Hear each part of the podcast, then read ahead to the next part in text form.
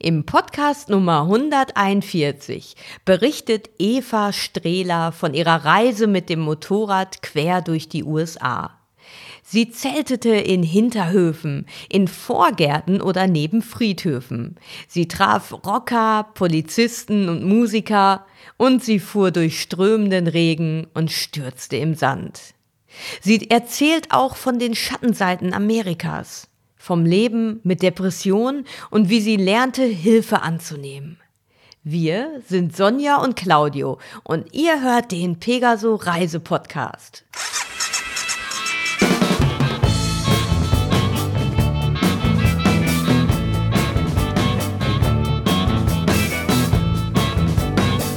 Pegaso Reise.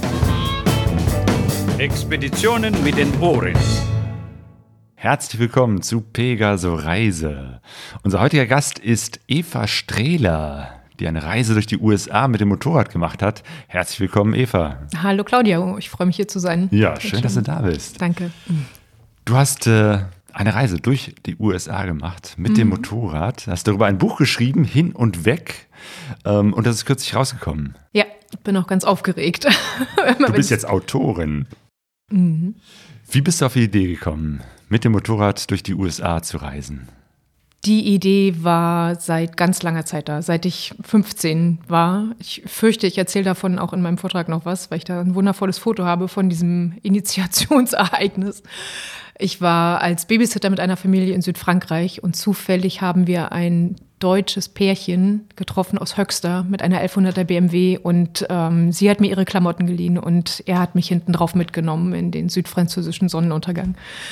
Da war Motorradfahren klar und durch die USA kam irgendwie kurz danach. Vielleicht das ehemalige Ossi-Kind in mir, das nach Amerika wollte, ich weiß es nicht.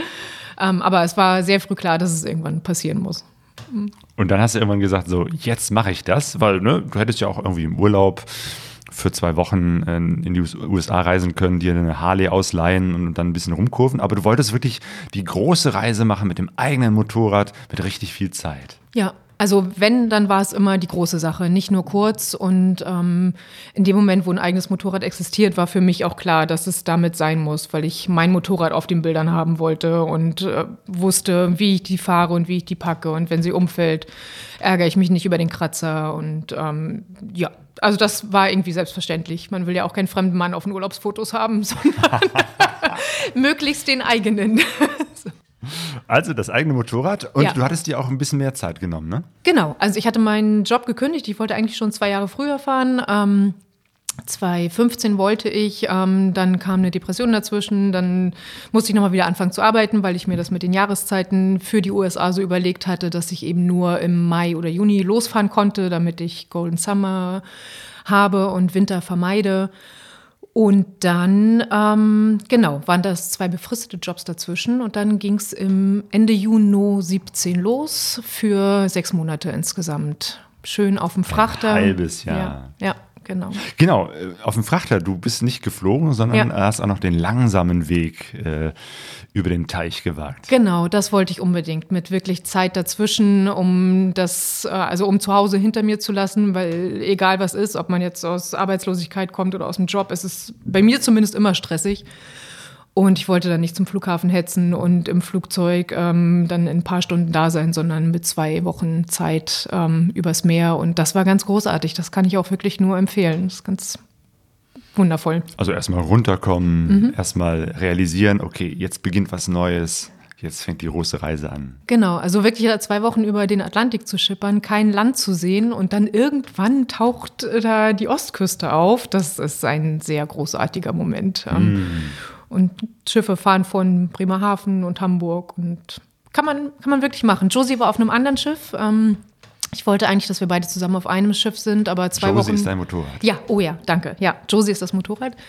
Ähm, ich wollte eigentlich, dass wir auf einem Schiff fahren, aber das ging nicht. Und zwei Wochen vor Abfahrt wurde mein Schiff auch noch ins Mittelmeer verlegt. Äh, aber weil ich nicht durchs Mittelmeer wollte, ähm, musste ich Josie in Bremerhaven abgeben. Die ist dann nach Baltimore gefahren und ich musste mit dem ganzen Gepäck nach Antwerpen und bin dann von Antwerpen nach Chester in Philadelphia und dann mit dem ganzen Krams nach Baltimore und drei Tage später konnte ich Josie endlich aus dem Zoll erlösen und dann konnten wir los.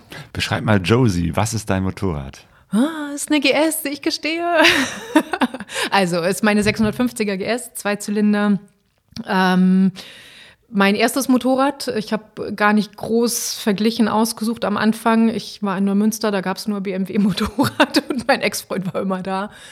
Ähm, und für mich ist sie perfekt. Also ich fahre unglaublich gerne mit ihr. Wir haben jetzt 81.000 Kilometer drauf. Ähm, angeblich ist sie damit bald eine alte Lady, 2012 das Baujahr.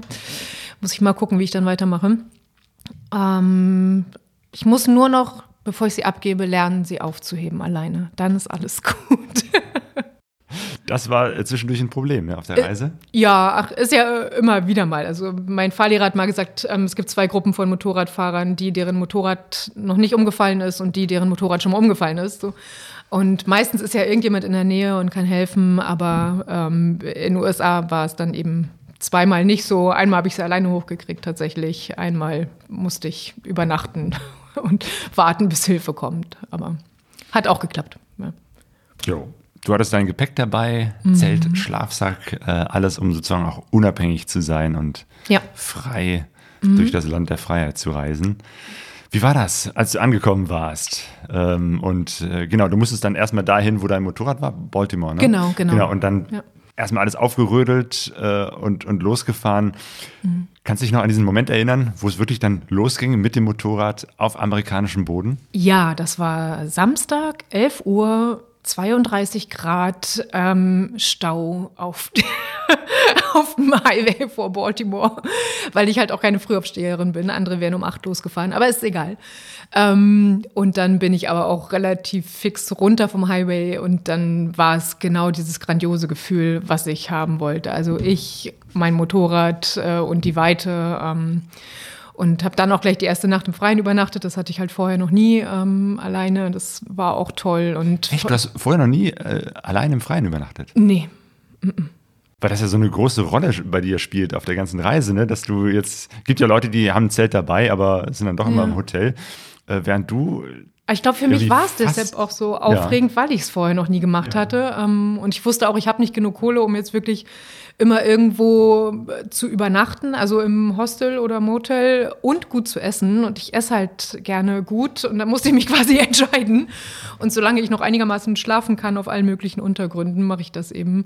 Und das war aber für mich tatsächlich auch sehr spannend, immer zu gucken, wo ich dann lande. Und ich habe es einfach geliebt, so total spontan und frei zu sein. So, jetzt werde ich müde, jetzt fange ich an zu gucken und nicht, ich muss noch bis da und dahin fahren, weil ich was gebucht habe oder ich muss jetzt aufhören zu fahren, obwohl es gerade so schön ist, weil ich hier was gebucht habe, sondern wirklich in dem Moment zu gucken, wo bin ich, wo will ich sein. Genau, und du hast wirklich die äh, verrücktesten Orte gefunden, um dein äh, Zelt aufzuschlagen. Also nicht nur den klassischen Campingplatz, sondern mhm. teilweise irgendwo auf, auf äh, irgendwelchen Hinterhöfen, in, in Gärten. Ja. Also wirklich die, die, die verrücktesten äh, Ecken. Mhm. Ähm, hast du einfach gefragt oder teilweise nicht gefragt und dein Zelt aufgebaut? Also wenn jemand in der Nähe war, habe ich tatsächlich gefragt, auch weil ich nicht wollte, dass sie mich dann irgendwann ähm, wecken, um zu fragen, was nun los ist. Ähm, aber wenn keiner da war, habe ich es gemacht. Also viel bei Kirchen, ähm, weil da auch immer Rasen ist. Einmal am Rand eines Friedhofes, weil sonst kein Rasen da war. Ähm, bei Bibliotheken viel an der Ostküste. Da ist nochmal offenes WLAN, kann ich auch sehr empfehlen. kann man sich immer gleich reinhacken. Ähm, was war noch? Einmal äh, in einer Autowerkstatt, ein Truck, der vergessen, also haben vergessen, ihn abzuschließen. Das fand ich sehr nett, weil es auch geregnet hat in der Nacht. Und am Yachtclub von Santa Barbara, das war auch ganz aufregend. Also, da kam so ein bisschen was zusammen, aber eben auch mal bei Leuten habe ich gefragt, kann ich in ihrem Vorgarten ähm, mein Zelt aufbauen? Und das war also meistens okay. Manchmal bin ich gefragt worden, ob ich da nicht reinkommen mag. Die hätten auch ein Gästezimmer oder ich glaube, einmal habe ich ein Nein bekommen, was dann aber auch okay ist. Mhm. Genau, die Leute haben dich auch manchmal angesprochen, du hast die Menschen angesprochen und wurdest auch mal eingeladen, also zum Beispiel New Jersey, ne, irgendwie hast du im, im Starbucks übernachtet. Nee, fast. Ähm, die Nacht davor habe ich quasi gar nicht geschlafen, weil es so arschkalt war an der Kirche und bin dann morgens um halb sechs bei dem Starbucks angekommen und da saß so eine Altherrengang, die Starbucks-Gang, so nannten sie sich und wir haben einfach so nett geplaudert, die konnten alle ein bisschen Deutsch und dann hat mich einer von denen eingeladen, bei ihm zu Hause zu, äh, mich auszuschlafen, so. Er sei den ganzen Tag unterwegs, aber ich könnte da gern hin.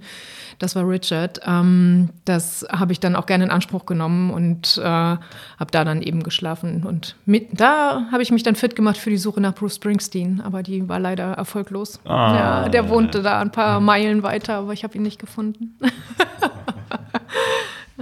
Also du wolltest wirklich das Haus von Bruce Springsteen äh, ja, besuchen und da gucken, in, ob in er vielleicht Middletown, da ist. ob Ne? er gerade so am Küchenfenster steht und dann hätte ich gewunken und dann wäre er natürlich mit seiner Maschine rausgekommen und wir wären eine Runde zusammengefahren. Das war der Plan.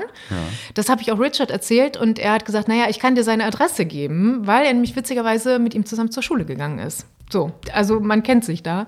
Und dann ähm, habe ich die Adresse genommen und bin dann da rumgekurvt, aber habe ihn halt nicht gesehen und wollte mir dann ganz frustrierten ähm, Hotel gönnen, so wenigstens das. Und dann funktionierte meine Kreditkarte nicht und dann war es 9 Uhr abends. Und ähm, ich bin eigentlich überhaupt kein Großstadtmensch. Also ich vermeide das, wann immer es geht. Ähm, und dann dachte ich, Mensch, aber New York bei Nacht, das ist vielleicht erträglich. Also ruhiger und leerer und ein bisschen langsamer. Und dann habe ich in New York durchgemacht, die Nacht. Und bin dann aber morgens auch um halb sieben, als die Jogger in den Central Park kamen, wieder raus. Also das geht, man kann so abends nach New York City reinfahren und morgens wieder Es ist ein Traum, raus. ja. Man fährt dann rein, man kann in jede Baustelle reinfahren und anhalten und dumm gucken oder Fotos machen, weil einen keiner hetzt, ne? also keiner hupt, es ist alles ganz ruhig. Da rumfahren. Ich habe dann, ich wollte auch den ähm, Grand Central Terminal mir angucken, diesen wunderschönen Bahnhof. Ähm, hatte da nicht bedacht, dass ich Josie natürlich mit dem Gepäck nicht irgendwo lassen wollte, aber bin auf einen ganz netten ähm, Straßenarbeiter, also Bauarbeiter gestoßen, der auf Josie aufgepasst hat. Und dann konnte ich da eben runterflitzen und mir das angucken. Der hat dann Pylonen um Josie rumgestellt und ähm, sie geschützt. Ganz entzückend. Ja. Genau, später kam noch raus, dass er Musiker ist. Ne? Ja, Irgendwie genau, so. Frankie war das. Ich habe halt unterwegs immer mal Leute gefragt, was ihr größter Traum ist. Ähm, und ihn eben auch, weil ich das so spannend fand. Also war so ein recht knackiger, ähm, auch durchaus schnuckliger Typ und äh, sagte dann so, oh, ich, ich mache Musik und ich möchte irgendwann mal nach Europa. Und dann habe ich gesagt, aha, ist ja spannend. Und dann sagte er, ja, kannst mich auch auf ähm, YouTube und so finden. Und dann dachte ich mir, naja, gut, das gucke ich mir mal an und habe mir dann einen Café gesucht, um eben von drei bis sechs noch die Stunden zu überbrücken. Und dann habe ich ihn da auch gefunden und der volle Kanne Latino-Musik. Also der ist bekannt, berühmt ähm, und war inzwischen auch in Europa, hat seine Tour gemacht. Hey, Ja. Habt ihr euch denn auch getroffen? Nee, das hat nicht geklappt. Nee, er kam nicht nach Deutschland. Er war dann eben vor allem im spanischsprachigen Bereich. Ist ja El Rey del. Ich, ich kann kein Spanisch, del Sentimento, der König der Gefühle, Oh, ist so ja. sein ähm, Beiname. so, ja. So, der, war, der war gut. Sehr schön. Wie, wie stelle ich mir das vor, ähm, nachts durch eine so große Stadt wie New York zu fahren? Also, du hast schon beschrieben, ne? es ist alles Mhm. ruhig, aber es ist ja auch gleichzeitig, äh, nennt sich ja auch die Stadt, die niemals schläft. Also, Mhm. ich denke mal schon, dass da irgendwie was los ist, dass da Licht ist, dass da vielleicht irgendwelche Leute gerade von der Party rauskommen oder noch auf dem Weg dorthin sind. Also ohne Kiel jetzt Unrecht tun zu wollen, ich glaube, es ist so wie Kiel am Tag. So. Also natürlich laufen da die Leute rum, ähm, die jungen Mädels auch ein bisschen schicker. Ähm, an den Bordsteinen türmen sich die Müllhaufen, die Müllbeutelberge, weil dann eben das abgeholt wird. Ähm, Obdachlose können irgendwie in Ruhe mal alles durchsuchen und tun das auch. Ähm, eine andere Obdachlose lag in ihrem Schlafsack und hat ein Buch gelesen. Es ist eine ganz eigene Welt. Also Anlieferungen werden gemacht und plötzlich sieht man irgendwelche Bodenluken aufgehen und dann wird was in die Keller reingereicht. So Dinge, die man halt am Tag nicht sieht, weil die Welt so drüber hetzt. Und das war eigentlich sehr schön. Ja. Das ist eigentlich ein, ein tolles Konzept. Also ich Städte mag es. Bei Nacht, ja. Ja, man hat dann halt natürlich nichts von Museen oder irgendwie das, oder Galerien. Das geht dann nicht, weil die natürlich geschlossen sind. Aber als Ergänzung oder wenn man eben diesen Trubel nicht so mag, ähm, kann ich das sehr empfehlen. Also habe ich in Washington auch so gemacht. Da war ich ähm, ein bisschen weiter von entfernt, habe dann eben den Wegweiser gesehen, ähm, irgendwie 70 Kilometer, 38 Meilen oder so. Und dann denkt man ja, ach, mach ich mal eben. Das sind ja alles keine Entfernungen. Und da war ich auch kurz vor Mitternacht dann eben und bin dann auf dem Fußweg auf den Vorplatz vom Kapitol und habe Josie dahingestellt für ein Foto. Das, also nicht nur wegen der Menschen geht das tagsüber nicht, auch wegen der ganzen Polizisten und alles. Und so habe ich dann halt drei, vier Fotos gemacht. Dann kam das Harley-Knattern von der Polizei und dann haben wir uns noch ein bisschen nett unterhalten und alles ist irgendwie entspannter. Ja, entspannt auf jeden Fall. Und du kommst trotzdem da mit, mit Menschen ins Gespräch, eben halt, die vielleicht dann auch etwas entspannter sind als am Tag. Ja, ja, wahrscheinlich. Ja. Mhm. Also, ne, deine ganze Reise ist ja auch wirklich geprägt von, von äh, Begegnungen mit interessanten Leuten. Ähm, also zum Beispiel äh, in Rockport hast du auch äh, ne, Leute mhm. gefragt, ob du bei denen übernachten kannst und, und wurdest direkt eingeladen zum Essen. Ja, die waren super. Also da habe ich äh, schon eine Weile gesucht nach einem Ort für mein Zelt und habe dann als letztes wirklich diese Auffahrt gesehen und dachte, ach, da würde es hinpassen, aber es ist Privatgrund und ähm, habe dann geklopft und geklingelt und dann ähm, musste ich aber einmal rumgehen ums Haus und dann äh, war das eine Mutter mit ihrem Kind gerade alleine. Ähm, aber die hat sich irgendwie auch so gar nicht erschreckt. Ähm, da denke ich auch wieder, es ist ein Vorteil, als Frau alleine zu reisen. Also hätte ein Mann da äh, um elf, halb zwölf angeklopft an die Glasveranda, ob er da übernachten könne, wäre, glaube ich, was anderes passiert. so. ähm, aber sie sagte, ja klar, und bau auf und äh, mein Mann ist gerade unterwegs und holt ein bisschen Pizza und Wein, kannst ja gerne noch was mitessen. Und also ganz reizend hat sie noch entschuldigt dafür, dass, die, dass das Gästezimmer noch nicht fertig ist. Die bauten da gerade noch um und so. Also ganz, ja, morgens Kaffee ans Zelt zum Abbauen. Also da hätte ich auch bleiben können. Ja. Was für ein Service. Also unglaublich gastfreundliche Menschen, wirklich, ja. Das ist ganz berührend, ja. Wie hat das sonst, also ich meine, du warst ja jetzt nicht immer nur bei Leuten, die dir den, den Kaffee ans Zelt gebracht haben mit, äh, mit Essen und Trinken. Du warst sehr viel bei diesen American Diners. Ja. Das ist ja auch nochmal so eine eigene Kultur. Was, wie würdest du einen Diner beschreiben? Ist ja jetzt nicht so eine Pommesbude, oder? Nee, gar nicht. Also Diner, kommt ja ein Dining Car oder Lunch Car, das waren ganz ursprünglich ja die Speisewagen von Zügen, ähm, die dann umfunktioniert worden sind. Ähm, deshalb haben sie auch immer noch so diese längliche Form von Zügen ähm, und haben die Form auch behalten, weil sie eben ähm, als in sich geschlossene Gastronomie auch nochmal auf den Truck gebracht werden können, um dann irgendwo hingefahren zu werden. Also immer noch straßentauglich und so.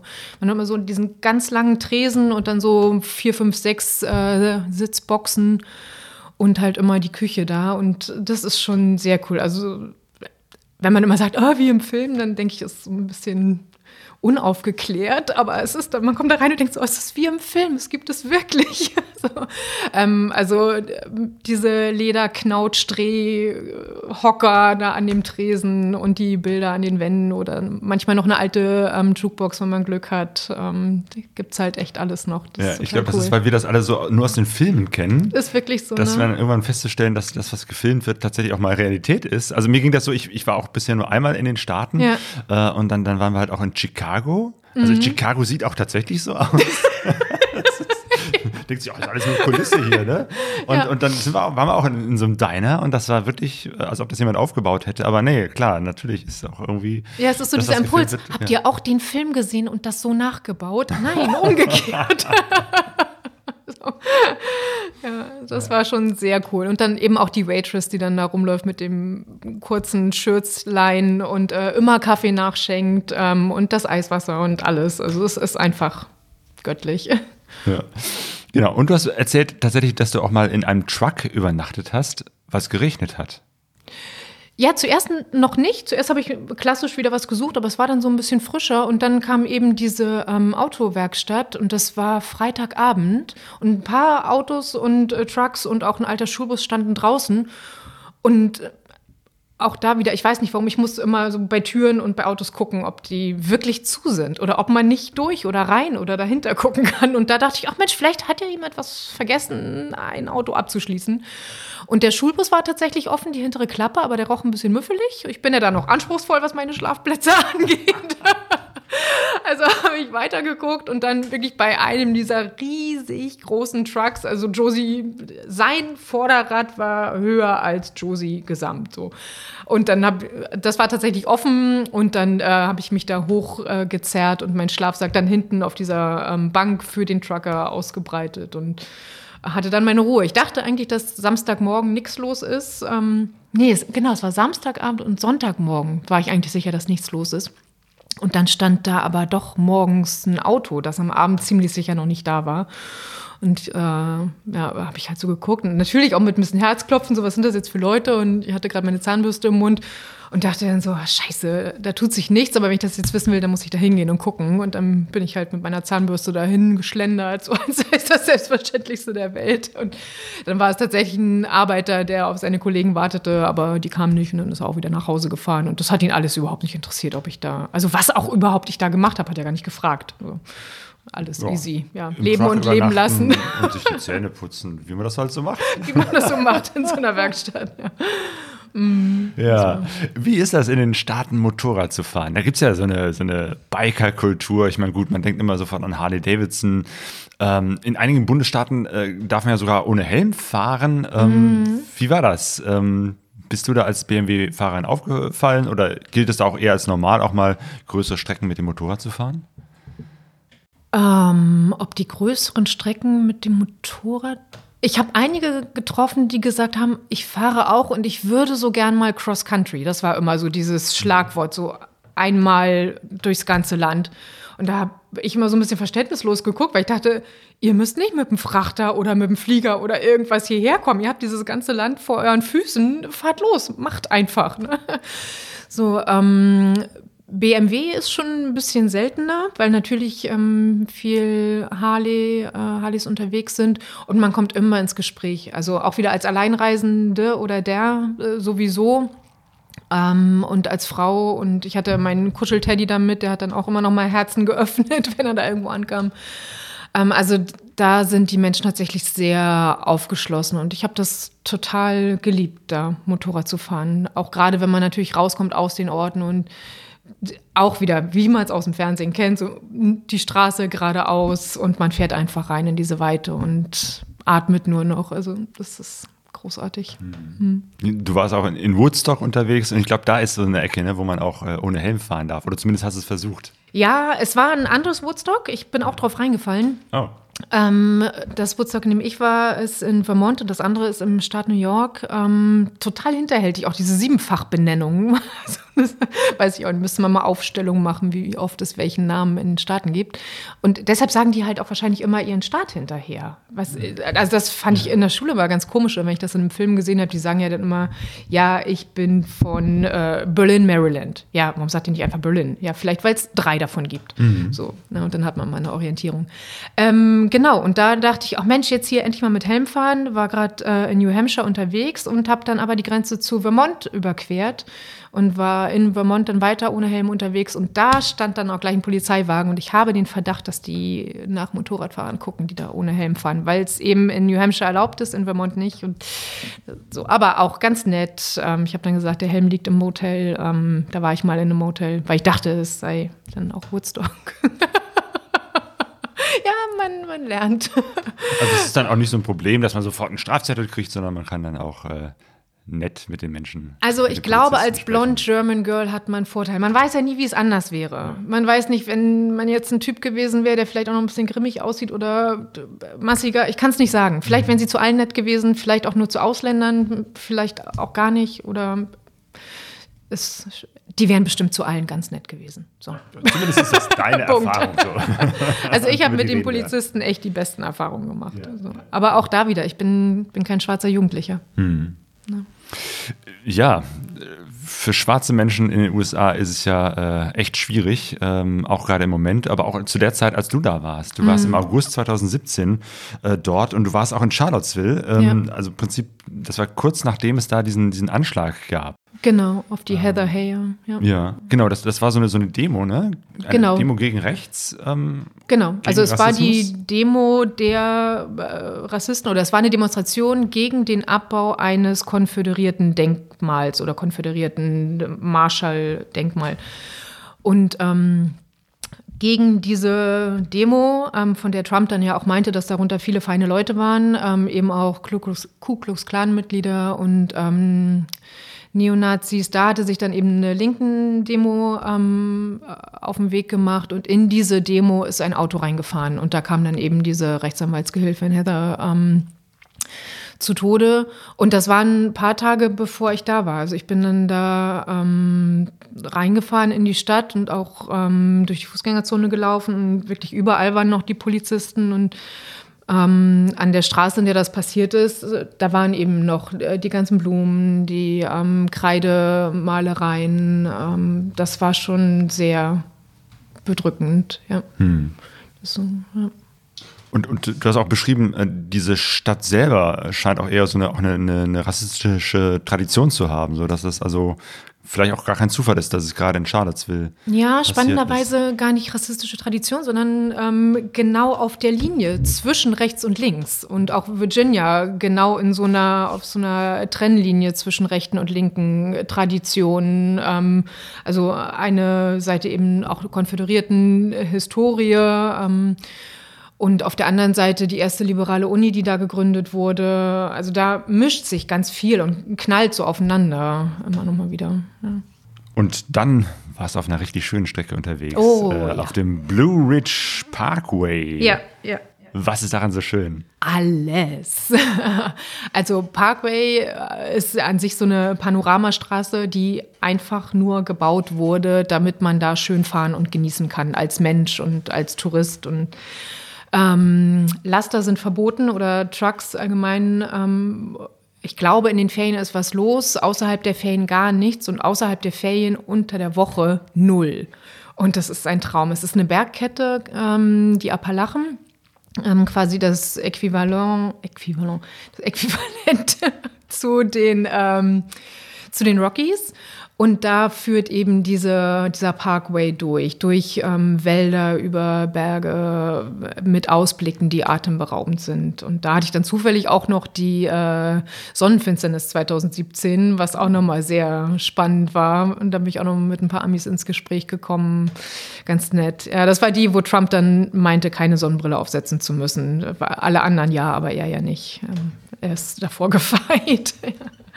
Genau, da war Trump noch relativ äh, frisch im Amt. Zumindest ich glaube, 16 ist ja. er gewählt worden, irgendwie so? Oder ja. Anfang? Also ich weiß, ich war 2016 äh, in den USA und da war noch Wahlkampf. ich vermute November 16, ja. wenn jetzt auch ja, wieder genau. im November die Wahlen sind. Mhm, genau. Stimmt. Dann war er ein halbes Jahr im Amt, aber schon auch ordentliche Proteste gegen ihn. Ja. Genau, war das auch Thema, wo du mit Menschen darüber gesprochen hast? Ja, ja, immer.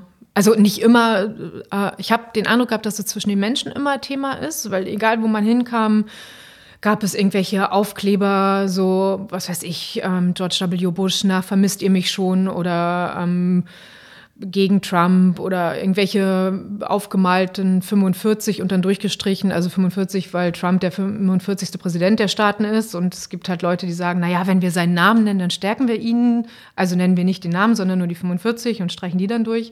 Also auch fast ein bisschen Aberglaube, ganz seltsam. Ähm, und ich habe, äh, das war aber später, ich glaube, das war in Kalifornien. Ja, mit einem, also mit zwei Jungs gesprochen, befreundet und die sagten eben, dass sie äh, in unterschiedlichen Lagern sind und dass sie eigentlich sehr viel streiten im Moment, ähm, also sich noch nicht entzweit haben, aber dass eben auch, was man hier so hört, immer mal von Familien, die sich wirklich entzweit haben, darüber, das geht wirklich tief. Ähm, und ich habe auch den Eindruck gehabt, dass Politik da sehr viel mehr Thema ist im Alltag als bei uns. Warum auch immer. Hm. Ein anderes Thema, ähm, wo man als Motorradfahrender Mensch nicht drum herum kommt, ist natürlich äh, die Rocker. Du hast auch so, warst auch mal in so einer Rocker-Kneipe, Rocker-Bar. Das ja. ist ja auch irgendwie kulturell zum Motorradfahren, zumindest was so das Klischee des Amerikaners auf mm. der Harley äh, betrifft, äh, zusammengehört. Ja, ja, da, das war was. Da bin ich auch echt mit äh, zitternden Knien reingegangen. Da hat es in Strömen geregnet. Ähm, ich weiß nicht, ob es noch Kentucky oder schon Missouri war. Ähm, und äh, ich wollte irgendwo rein, mich irgendwo aufwärmen, irgendwo einen Kaffee trinken und sah dann eben auf der linken Seite diese Bar so mit bläulichem Licht und davor eine Harley. Und dann dachte ich so, oh, okay, zumindest ist da offen und Motorradfahrer, da gehe ich rein. Und dann bin ich da tropfend reingegangen und so eine riesige Halle, aber nicht hoch und überall nur so bläuliches Licht, äh, links so Pole Dance Stangen, rechts Billard und ich dachte, mm, bin ich jetzt hier irgendwie in so einem keine Ahnung, zwielichtigen Club, was auch immer. Hab dann gerufen und habe einerseits gehofft, dass sich jemand meldet und andererseits gedacht, oh, bloß nicht. Ähm, und dann kam eben so ein Rocker an, so sehr, sehr einsilbig, äh, guckte und ähm, also ich habe dann einen Kaffee gekriegt, er hat mir den Weg zur Toilette gewiesen und dann äh, konnte ich den Kaffee ja nicht mit rausnehmen. Ich wollte auch nicht so ganz unhöflich sein. Und dann haben wir uns alle ein bisschen an Tresen gesetzt und geredet. Und er hat so vor sich hingenuschelt. Ich habe nicht viel verstanden, aber er sagte dann irgendwann, ähm, beim Abschied genau, gab er mir dann eben die Hand und ähm, hat mir dann plötzlich noch Geld in die Hand gedrückt. So, und das, ja. ähm, war ich erst verwirrt. Ich hatte gesagt, ach scheiße, ich habe vergessen, Geld zu holen, weil einfach dieser Stopp nicht eingeplant war. Ähm, und ich habe jetzt nichts hier, aber ich kann mit Karte zahlen. So. Und er hat es aber offenbar so verstanden, als hätte ich kein Geld. So, und äh, hat mir das in die Hand gedrückt. Und dann habe ich versucht, ihm das zurückgegeben und dann sagte er, uh, that's what we do.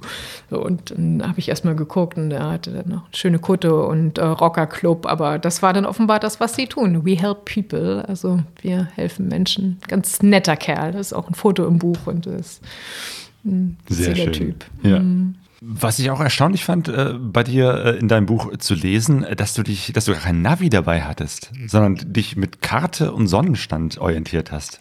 Plus, das ist in den USA ja so genial, auf den Straßenschildern steht ja immer Nord, Süd, Ost, West. Ah. So, also das ähm, ist einfach großartig. Und ich hatte, also ich hatte nur einen ganz groben Plan von meiner Tour. Ich wusste, wo ich ankomme. Ich wusste, dass ich Wyoming sehen will und Montana. Ich wusste, dass mein Schatz mich besucht und in Seattle ankommt und dass wir zusammen die Westküste runterfahren. Und ähm, ich wollte an die Ostküste. Ach, an die, an die ähm, Golfküste. So, da wollte ich mal langfahren, Louisiana und so. Und viel mehr war gar nicht. Und von daher war es fast egal, wo ich langfahre, solange die grobe Richtung stimmt. So, und die war dann halt immer ganz gut rauszufinden, eben mit Sonnenstand und äh, ja, fast quadratische Aufteilungen der Straßen in vielen Staaten. Ähm, also wenn man sich Nebraska oder so anguckt, dann kann man ja kaum schräg durch. Es geht dann immer nur Nord oder West, Nord oder West oder eben Süd oder Ost. Und damit ging das super. Also das war echt top. Und mal äh, ich habe bestimmt auch mal auf meinen Google Maps geguckt, um irgendwas zu finden, aber ich habe halt auch wirklich selten irgendwas gesucht, was äh, Spezielles. Also ich glaube in Seattle das Hotel, ähm, das mein Schatz und ich gebucht hatten, da musste ich einen Punkt finden, aber sonst musste ich ja nie einen wirklichen Punkt finden. Das ist sehr befreiend. Also das heißt wirklich, du hast dich treiben lassen, klar, ne, mit dem Übernachten, wenn du ja. gerade äh, Lust hattest, hast du dir was gesucht. Also das klingt wirklich nach einer sehr entspannten, lockeren Art äh, zu reisen und das hat auch so funktioniert. Ja, es macht das Reisen zu zweit allerdings sehr spannend. okay.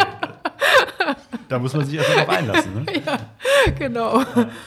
Genau, aber ne, du bist halt gefahren und hast dann immer so geguckt, wo übernachte ich jetzt und, und was mache ich als nächstes. Und dann hast du auch mal äh, bei einem Tattoo-Studio äh, irgendwie übernachtet oder dahinter. Ja, genau. Ja. Das habe ich erst am Morgen gesehen, dass das ein Tattoo-Studio ist. Ähm, also ich war in einem Gewerbegebiet. Ähm, bis dahin hatte ich dann inzwischen gecheckt, dass Gewerbegebiete sehr gut sind, weil sie nachts ruhig sind und weil es um die ähm, einzelnen Gewerbe oft Rasenflächen gibt. Also das ist perfekt, wenn man so zelten will.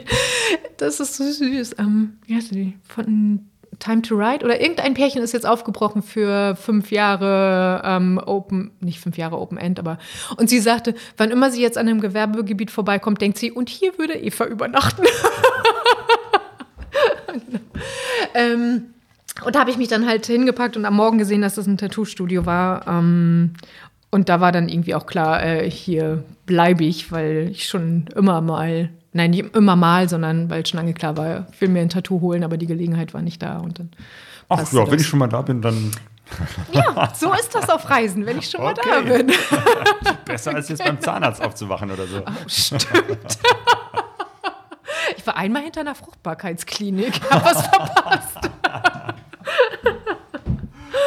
Okay, du hast dich tätowieren lassen. Ja, genau. Und, und du hast ja ein, ein Semikolon äh, tätowieren lassen. ja, genau. Ganz an einem geheimen Ort, am kleinen Finger in der Innenseite. Genau, ähm, weil Was hat es mit diesem Semikolon auf sich? Ja, es ist, ähm, also es ist an dieser Stelle, weil es tatsächlich gar nicht für die Welt ist, sondern ähm, für mich. Und zwar ist dieses Semikolon ein Zeichen, dass ähm, viele Gruppen und Vereinigungen für sich nehmen, die depressiven Menschen helfen wollen, weil da eben die Grundaussage ist, wenn es mal mit einer schweren Depression zu Selbstmordgedanken kommt, was ja einfach eine Nebenwirkung äh, einer Depression sein kann, ähm, dann müssen wir hier keinen Punkt machen mit diesem Satz oder mit diesem Leben, sondern es geht weiter. Ne? Also auch mit dieser Depression oder auch wenn es jetzt ganz tief ist, ähm, es geht weiter. Und ich hatte halt einige Depressionen, ähm, seit 2015 Gott sei Dank nicht mehr, ähm, aber es ist halt was, womit ich immer rechnen muss, dass es mal wiederkommt, weil es einfach stoffwechseltechnisch bei mir so ist. Und dann will ich einfach, dass das da ist und mir Mut macht. Das Semikolon. Sehr schön.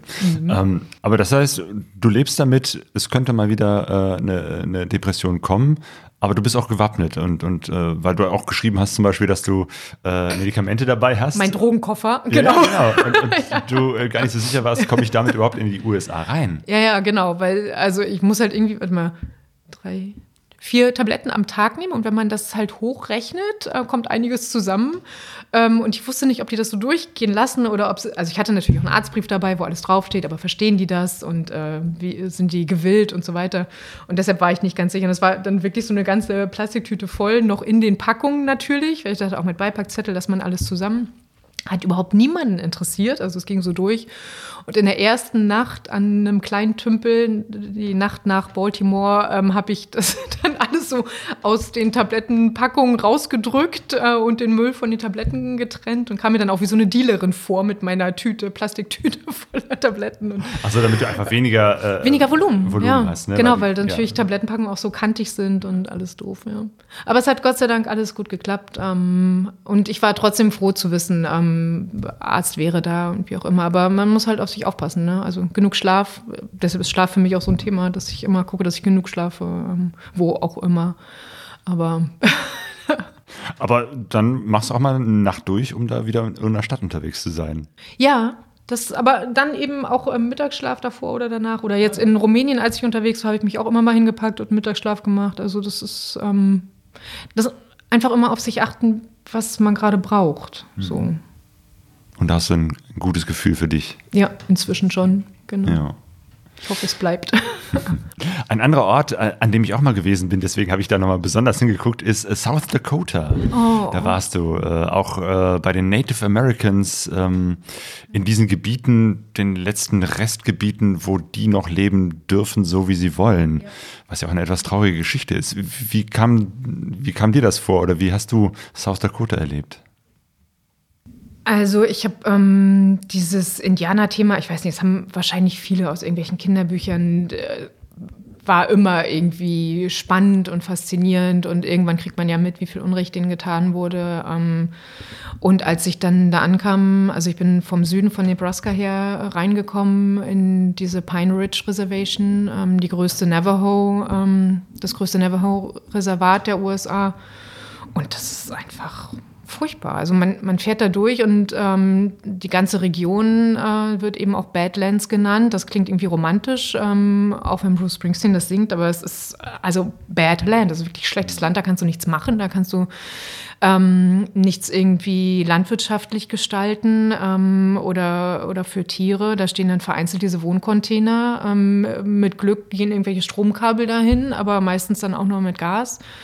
Ähm, Handyempfang ist da total löchrig und, da leben die dann. Ne? Und das ist furchtbar. Und ähm, auch dieser, oder ein Ort, an dem eben ein großes Massaker stattfand, ähm, Wounded Knee ähm, ist da auch mit Gedenkstätte und das, also mir ging das sehr nah, kann ich nicht anders sagen. Stimmt, Wounded Knee, wo äh, ganz viele, also in so einer Auseinandersetzung äh, zwischen äh, ja, weißen Einwanderer, das waren sie ja, und den Native Americans wirklich ganz viele Leute äh, erschossen Ja, wurden. da war es tatsächlich ein Massaker. Also es Ja. sind ähm, knapp 300 äh, Navajos, die erst ähm, durch das, was jetzt Nationalgebiet ähm, Badlands ist, im Winter getrieben wurden. Zu einem Reservat sollten sie. Und dann ähm, kam es eben, also es waren Männer, Frauen, Kinder, klassisch. Ähm, äh, hat sich irgendwo ein Schuss gelöst und dann haben die Begleiter draufgehalten. So, und äh, das war es dann mit diesen 300 Leuten. Und man kann da über die Fläche gehen, auf der das passiert ist. Also ich konnte kaum atmen. Ich habe das nicht gemacht. Ich habe mir die nur angeguckt und dachte, das schaffe ich nicht. Also, ich bin dann immer so unentschieden. Also ich denke mal, wenn andere Menschen irgendwas erleben müssen, sollte ich mich zumindest damit befassen können. Aber ich merke, dass ich das nur bis zu einem gewissen Grad kann. Also nicht so ganz tief rein oder nicht jedes Bild angucken oder irgendwie so. Jetzt Ja. Moria ist genau das Gleiche. Also das, Ja, ja es, es sind äh, Dinge, wo wir nur schwer mit umgehen können. So, das, das, äh, das ging mir auch so. Äh, zum Glück äh, hatte ich äh, die Gelegenheit, eben halt dort äh, auch ein paar Native Americans kennenzulernen, Lakotas, die auch diese Geschichte erzählt haben und, und so ein bisschen auch so, so mitgenommen haben. Also wir haben da zusammengearbeitet, ich war da mit der Kirche unterwegs und sehr cool. ähm, ja, das war schon, schon toll, äh, das äh, zu erleben. Ähm, aber sie beschreiben das Prinzip äh, als einen Kampf, der bis heute weitergeht, ums Überleben. Weil das, was sozusagen, äh, früher wurden sie eben halt äh, erschossen. Ähm, und, und jetzt ist es eben halt so ein Sterben auf Raten, weil sie tatsächlich in diesen Badlands äh, in irgendwelchen Containern wohnen, ähm, keinen richtigen Anschluss mehr an ihr äh, traditionelles Leben mehr führen. Aber wenn sie eben halt nicht wie der klassische Europäer eben halt im Rest Amerikas äh, leben wollen, diesen Lebensstil halt auch nicht wollen oder teilweise auch nicht können, weil sie eben halt auch nicht die Mittel dazu haben, dann ist irgendwie so eine Mischung aus Armut, Arbeitslosigkeit, Alkohol ohne Ende. Alkohol, äh, Drogen, auch ja. zugeliefert von, von Weißen, die einfach weiter schmuggeln dürfen. Also die dürfen Schmuggelstationen außerhalb der Reservate weiter führen und natürlich gehen die dann dahin. Jetzt mit ähm, Corona, die kriegen keine Sachen geliefert, also keine Desinfektionsmittel. Ähm, die haben um Verbandszeug äh, gebeten oder das offiziell angefordert und bekamen Leichensäcke in die Reservate. Und da fällt, also ich, mich macht das sprachlos. Ne? Das ist so offensichtlich. Wir wollen euch nicht, ihr sollt verrecken und dann ist das Problem durch. Ähm, ganz schlimm. Ja. Und Selbstmordrate ist da irgendwie um das zigfache höher als im Rest der Bevölkerung. Ja, Also das ist gerade auch unter Kindern und Ja. Jugendlichen. Und das ist echt auch besonders schlimm, diese Vorstellung. Und Puh. Nach diesem sehr niederschlagenden Ort ähm, warst du dann aber auch wieder weiter unterwegs und dann in Wyoming, wo du dir ja schon von vornherein vorgenommen hattest, da willst du unbedingt hin. Ja, genau. Ich möchte durch die wundervolle Natur fahren, so wie die beiden Cowboys im Brokeback Mountain über die Berge. Und dann kam aber der Wintersturm und ich nicht in die Berge und alles war gesperrt und Yellowstone war gesperrt und ich habe drei Tage in einem kleinen Kaff gewartet, ob es irgendwie besser wird, aber es war nicht nur der Schneesturm in äh, Wyoming, äh, sondern auch Waldbrände in Montana. Also es wäre vom Regen in die Traufe oder vom Regen ins Feuer oder vom Schnee ins Feuer gewesen. Ähm, also da war überhaupt kein Durchkommen. Es war alles leider gesperrt und von daher habe ich die beiden Staaten noch nicht so. Also von Wyoming habe ich ein bisschen Weite und ein bisschen Klarheit mitbekommen, aber noch nicht eben diesen äh, westlichen Teil, der so komplett anders ist. Ähm, so. Da muss ich wohl noch mal hin. Okay. äh, welche Jahreszeit war das? Welche Jahr? Das Oder war welcher Monat? Anfang Oktober. Ja, Ja, ich habe da war alles schon richtig Schnee ein großes Thema. Ja, und also ich habe quasi für den Rest der Tour ähm, Wyoming, Colorado, dann unten ähm, durch in Texas hatte ich Schnee, ich hatte in Nordflorida Schnee und überall haben sie mir gesagt, das ist der früheste Schnee seit 30 Jahren. So, also wenigstens hatte ich nicht schlecht geplant, aber es wurde dadurch nicht wärmer. ja. Ja. und jetzt ist in Becks in Südwyoming auch schon wieder, die haben 20 Zentimeter Schnee. Und dir ist mal äh, auch der, das Benzin ausgegangen in Wyoming. Ja, mir ist dreimal das. Ja, das erste Mal wollte ich testen, wie weit ich komme. Beim zweiten Mal dachte ich, ich komme so weit und ist auch egal. Also da ist es mir ausgegangen, weil ich davon ausgegangen bin, dass mit Sicherheit noch eine Tankstelle kommt, denn wir sind ja im Land der Autofahrer. Ähm, und ich hatte ähm, im Norden von Wyoming getankt und dann irgendwie länger nicht. Und mir war klar, also eigentlich vor Colorado muss noch was kommen und fuhr dann eben die gerade Straße von Wyoming nach Colorado rein. Wollte nach Colorado reinfahren und dann ruckelte es und dann stand ich und dann war klar, das hat jetzt nicht gereicht. Ähm, aber gut, es gibt ja Autos und man kann trampen und dann war klar, alles klar.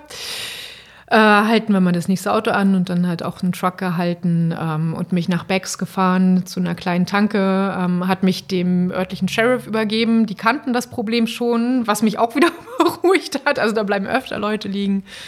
Und äh, der hatte dann auch noch einen Kanister, ähm, den wir gefüllt haben bei einer ganz netten Dame an der Tankstelle. Und dann hat er mich zurückgefahren zu Josie und dann sind wir wieder zurück. Und dann habe ich über die nette Dame sogar einen Wohnwagen für die Nacht bekommen. Also es soll alles so sein. Ja, es ist alles perfekt. Passt super. Mhm. Ähm, du warst meistens auf Straßen unterwegs, aber du hattest auch ein richtiges Offroad-Abenteuer in Utah. Ja, ja. Das, ähm, da war ich so ein bisschen angepisst, also weil äh, ich mir eigentlich den Arches National Park angucken wollte, der ja, wenn man Fotos googelt, atemberaubend schön sein soll und das wahrscheinlich auch ist. Wenn man ganz früh morgens zu Sonnenaufgang oder ganz früh abends zu Sonnenuntergang eine Dreiviertelstunde weit geht zu diesen schönen Dingern. Ansonsten hat man ganz viele Touristen und äh, ich wollte Josie nicht so lange alleine lassen mit dem Gepäck, irgendwie zwei Stunden. Ähm, das hatte ich vorher nicht wirklich bedacht. Ähm, deshalb habe ich eben diese langen Wege nicht gemacht und war dann ein bisschen frustriert und bin dann über einen kleinen Nebenweg aus dem Arches National Park rausgefahren, habe mich an der Sonne orientiert. Die Orientierung war auch richtig. Und ähm, an der Straße stand irgendwie ähm, schwierige Straße und man muss einen Führerschein haben und unbefahrbar, wenn nass und noch irgendwas. Aber der Himmel war blau und ich hatte einen Führerschein und alles. Und ich dachte, Jutta, du schuldest mir was. und bin dann da ähm, eben diese Straße lang gefahren und ungefähr 30 Meilen weiter wäre dann die Straße gekommen, auf die ich wollte. Und das war am Anfang auch sehr toll. Ähm, schön Schotter und hat Spaß gemacht. Ähm, und dann irgendwann kam so ganz weicher, feiner roter Sand, den wirst du aus Afrika kennen, wo man so keine Chance mehr hat. Und der kam in der Kurve. Fast so, so staubig, ne? Ganz hinterhältig, ja, ja. wirklich. Ja. Ähm, und da hat sich Josie dann langgelegt. Ähm, aber da konnte ich sie tatsächlich alleine aufrichten. Ähm, Habe ich halt so ein Loch gebuddelt für den Hinterreifen und sie dann da unter Ächzen und Stöhnen reingehoben ähm, und bin weitergefahren über das schöne Wellblechpiste in der Dämmerung und irgendwann kam dann wieder der weiche rote Sand, den ich dann aber nicht gesehen habe, weil es dann ganz dunkel war und dann wieder hingefallen und dann war ich aber zu müde und ähm, da habe ich da übernachtet und gezeltet und bin nachts aufgewacht und äh, vom Regen und dachte, ach, das ist ja richtig schön romantisch mit dem Regen. Und, ähm, das Motorrad liegt ja irgendwo im Dreck, du kannst es nicht aufheben, äh, hast dein Zelt aufgebaut, äh, ja. es regnet und du findest das romantisch. Ja, aber ich dachte halt, okay, ich liege drin, es ist trocken, das ist ja dann schon mal romantisch und ich das muss stimmt. jetzt noch nicht raus. Also frühmorgens wäre das dann anders gewesen. Und ich dachte halt, naja, vielleicht wird der Sand ein bisschen fester. Und dann fiel mir aber dieses Schild ein, unbefahrbar, wenn nass. So, das hat mich dann ein bisschen beunruhigt, aber dann dachte ich, oh, egal, gucken wir, was morgen früh los ist. Und dann ähm, habe ich sie aber immer noch nicht hochgekriegt. Ähm, bin dann noch mal eine Stunde weiter in die Richtung gelaufen, in die ich wollte, weil ich dachte, vielleicht kommt Zivilisation ähm, und kam aber nichts und dann wieder zurück. Und dann irgendwann kam aber ein Truck mit zwei äh, Jungs vorbei, ähm, die mir geholfen haben. Die jo haben Josie aufgerichtet, zu zweit, und sie haben gestöhnt. So, das muss man ja auch mal dazu sagen. Und dann ähm, habe ich gesagt, ich würde gerne hinter euch herfahren. Äh, das ging auch eine Weile ganz gut, ähm, bis der Boden sich wieder so veränderte. Ähm, ganz lehmig, feucht, glitschig, also ich bin nur hin und her geschlingert, sie auch nur mit ihrem Offroad Four-Wheel-Truck ähm, und alle 20 Meter ist Josie wieder hingefallen und weggerutscht in dem Schlamm und dann wieder ausgestiegen, aufgehoben und das haben wir drei, vier Mal gemacht und dann habe ich gesagt, Jungs, das hat überhaupt keinen Sinn, wir lassen die jetzt hier ähm, und ich gucke morgen, wenn das Wetter besser ist, wie ich sie hole und dann habe ich mich schweren Herzens, aber verabschiedet, aber alles andere hätte irgendwie überhaupt keinen Sinn ergeben. Und am nächsten Tag ähm, war es tatsächlich trocken und dann bin ich mit einem anderen Motorradfahrer, den ich zufällig kennengelernt hatte, wieder hingefahren. Und da war, also wir sind zu ihr durchgekommen, sie war trocken. Ich habe zwei Stunden lang mit dem Schraubenzieher das äh, Reifenprofil herausgearbeitet. Ach so, weil der ganze Schlamm getrocknet war und dann so dran Zentimeter klebte. dick, wirklich vier ja. bis fünf Zentimeter. Es war nichts zu machen, gar nichts. Also nichts zu fahren, nichts zu schieben. Es musste erstmal alles freigemacht werden. Und dann waren wir wieder fit und frei und draußen. Aber war es dann doch eine etwas längere Abkürzung? Ja, ja, das stimmt. Jetzt, wo du das sagst. ich habe ja noch so ein wunderschönes Zitat von dir äh, aus deinem Buch. Oh. Äh, magst du das vielleicht vorlesen? Das kommt drauf an. Ach, New Mexico, ja. Hm. Auf der Schotterstraße in den Bergen unterwegs zu sein, macht einfach nur Spaß. Ich bin allein, kann die Natur und die Ausblicke in der Ferne genießen und die Kurven in meinem Tempo angehen. Das ist pures Glück und erst in diesem Moment wird mir wirklich klar, ich bin mit meinem Motorrad in den USA unterwegs. Das ist Bauchschmerzglück. Ja, das war echt Sehr so schön. krass. Da war ich Ja. ja schon ein Dreiviertel der Tour hinter mir und in dem Moment, ja, Alter, ich fahre hier wirklich. Das war so ein total verrückter Moment. Ja. Äh, danke dir, weil das war äh, ist wirklich eine, eine sehr schöne äh, Geschichte, die du da beschreibst von deiner ganzen Reise quer durch die USA. Ähm, und du hast ja auch eine ganze Menge so, ja, mit den Menschen interagiert. Du hast auch gesagt, du hast gelernt, Hilfe anzunehmen. Ist das auch etwas, was man erstmal lernen muss? Ja, ja, also pff, manche mehr, manche weniger, denke ich mal so. Aber ähm, ich glaube, so eine Reise kann man nicht machen ähm, ohne Hilfe. Und das war ja jetzt noch nicht mal wirklich eine Abenteuerreise. Also andere fahren sonst wohin, äh, Südamerika oder Mongolei, dann ist das nochmal ein ganz anderer Schnack. Ähm, und dann äh, wirklich Hilfe anzunehmen, wenn man sie braucht oder überhaupt um Hilfe zu bitten, erstmal auf die Leute zuzugehen. Das ist eigentlich noch viel schwieriger, als die dann anzunehmen, ähm, wenn die sich erstmal bereit erklärt haben. Aber man bricht ja so in das Leben der anderen ein, obwohl man eigentlich ein total, ja, so eine, Ah, jetzt fehlt mir das Wort. Ähm, ich meine, wir Motorradreisende sind ja auf voll egoistischen Trips unterwegs. Nichts Genau. davon ist Man notwendig. ist alleine, man ist auf sich selbst gestellt. äh, Das ist ja gerade diese tolle Erfahrung. Ich selber kann entscheiden, wo ich langfahre, wie ich Ja. übernachte und so weiter. Aber es ist eigentlich alles der pure Luxus. Mhm. Und mit welchem Recht sagen wir dann woanders, ey, ich hier in meinem Luxus habe jetzt ein Problem, kannst du mir helfen, der du äh, in einem ganz anderen Leben lebst? Das finde ich schon irgendwie krass. Ähm, da bin ich auch noch nicht durch mit. Also ich war jetzt in Rumänien unterwegs und habe im Vorfeld von vielen gehört, oh, die sind so gastfreundlich und so hilfsbereit und so weiter. Und das sind sie ganz bestimmt. Aber ich habe gemerkt, ich traue mich gar nicht, die um irgendwas zu bitten. So wie sie leben, also auch wirklich in der Ärmlichkeit, die man anfassen kann. So wahrscheinlich sind sie da klischeemäßig in dieser Ärmlichkeit am großzügigsten. Aber ich mache hier meinen Ego-Trip. Ähm, ich kann gucken, ich kann freundlich sein, ich kann zusehen, dass ich nichts irgendwie kaputt mache und alles so hinterlasse, wie ich es vorgefunden habe. Aber da jetzt noch irgendwas zu nehmen, das finde ich schwierig. Ja, aber ich, ich glaube, diese Schwierigkeit ist auch äh, gut, damit wir uns auch äh, bewusst werden äh, als Motorradreisende oder überhaupt äh, wir, die wir doch in einer sehr privilegierten äh, Situation sind, ähm, dass wir dadurch sehen, äh, das sind andere Teile der Erde, das sind andere Menschen und äh, so wie die leben, ist möglicherweise auch die Realität eher so. Also wir sind ja eher so eine, so eine kleine eine Minderheit, die so etwas sich leisten kann, mal irgendwie mit dem Motorrad längere Zeit unterwegs zu sein. Und dadurch bekommen wir vielleicht auch einen besseren Kontakt zur Welt, den wir nicht kriegen würden, wenn wir alleine zu Hause bleiben. Oder Ja gut, aber wir sind ja jetzt die eine Seite davon, ähm, dass wir quasi da durchfahren und dadurch bessere Menschen werden. Weil uns das bewusst wird, wir werden vielleicht demütiger, wie auch immer.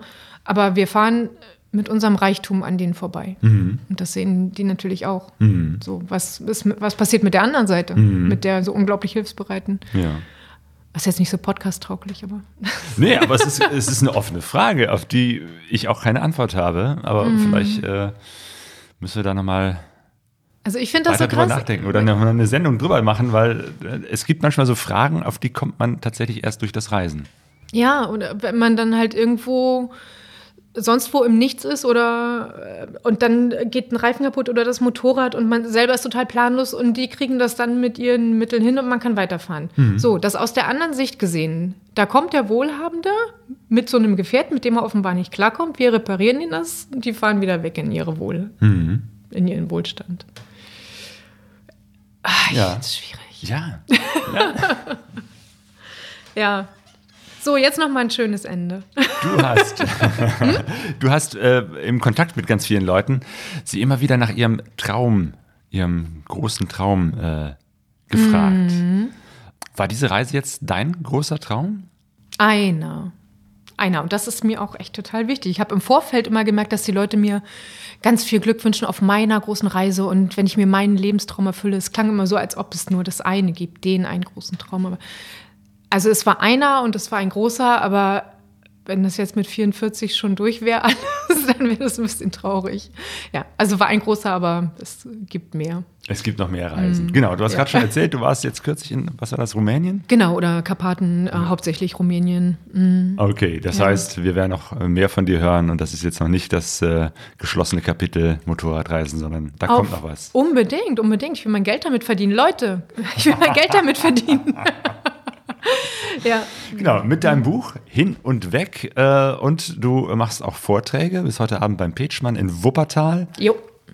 Freue mich sehr darauf. Bin gespannt, wie das wird unter Corona-Bedingungen. Und es ist natürlich toll, dass er das überhaupt so auf die Beine stellt und möglich macht. Also, mhm. das ist das Größte an dem ganzen Abend. Eva, Du hast eine sehr lockere Art, aber auch nachdenkliche Art, äh, über das Reisen zu erzählen. Das finde ich sehr, sehr schön. Das kommt auch in deinem Buch rüber. äh, und dafür danke ich dir. Danke, dass ich hier sein konnte. Ich freue mich sehr. Infos zu dem Buch von der Eva Strehler und äh, von ihren Reisen generell findet ihr auf der Website von Eva und die verlinken wir in unseren Shownotes. Auf pegasoreise.de. Richtig. Und wir hatten ja das letzte Mal schon äh, versprochen, dass wir den Soundtrack von äh, dem Film 971 Breakdowns ähm, verlosen, unter denen, die uns einen Audiokommentar schicken. Ja. Und wir haben nur einen Kommentar bekommen, und zwar vom Ondrasch. Hi Claudio, der Film 972 Breakdowns hat uns mal wieder gezeigt, dass man kein Hightech Motorrad oder Fahrzeug braucht, um erstens Abenteuer zu erleben, zweitens um die Welt zu kommen und das ist wieder ein Fünkchen Hoffnung am Horizont sozusagen und nicht, es muss nicht alles irgendwie mehr Elektronik, teurer und schneller, mehr PS, mehr Hubraum. Das muss nicht sein deswegen zeigt mir der Film wieder, dass man back to the basics gehen kann eigentlich und auch so eine richtig tolle Reise erleben kann. Ondrasch, das ist jetzt wirklich eine komfortable Ausgangsposition für dich.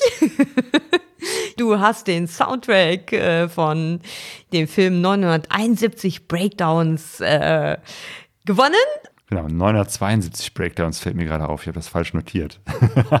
ein, ein Breakdown äh, zu wenig. Ja, aber die haben ja mittlerweile auch 973 Breakdowns oder so.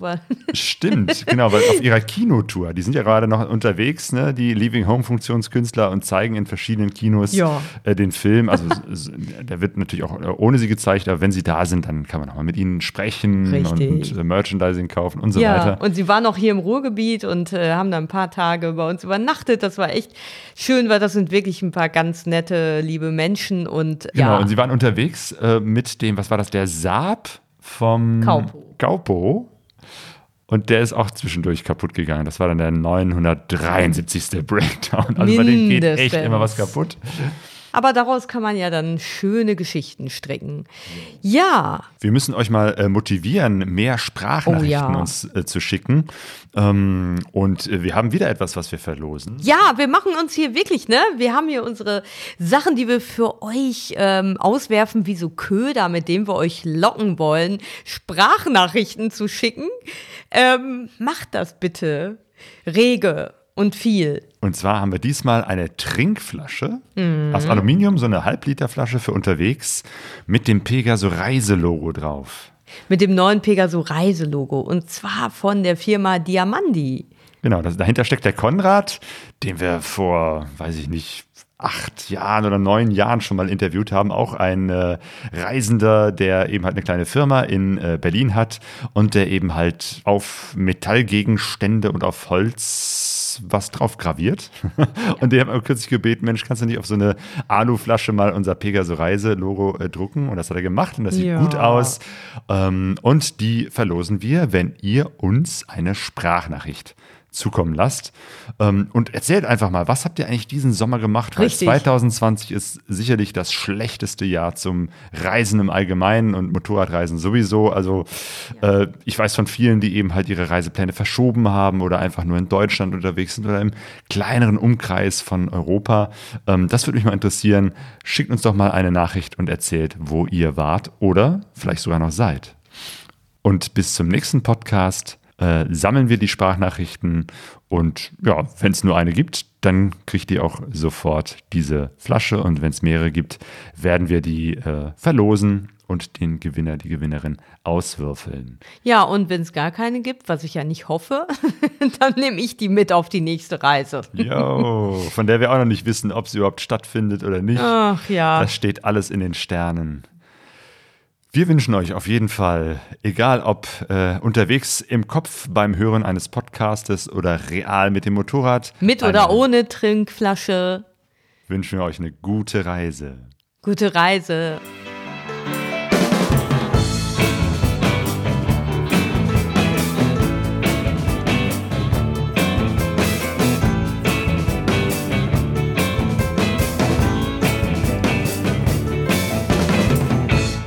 pegasorraise.de